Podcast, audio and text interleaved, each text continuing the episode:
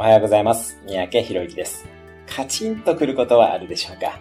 私もめったにないですが、なんなのこの人と頭に来ることがたまにあります。そういう時にどうしてるかというと、まずは自分の怒りをしっかりと感じます。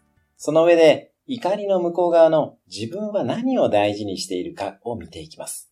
ああ、私はこれが大事だから、この人のこの言動にムカついてるんだな、というふうに感じていきます。怒りというのは願望や願いと現状とのギャップです。なので、ギャップそのものの怒りを見るのではなく、願いや自分にとって大切なものを確認していきます。そうすると、怒りが収まってくるだけでなく、自分にとって大切なものに気づくこともできます。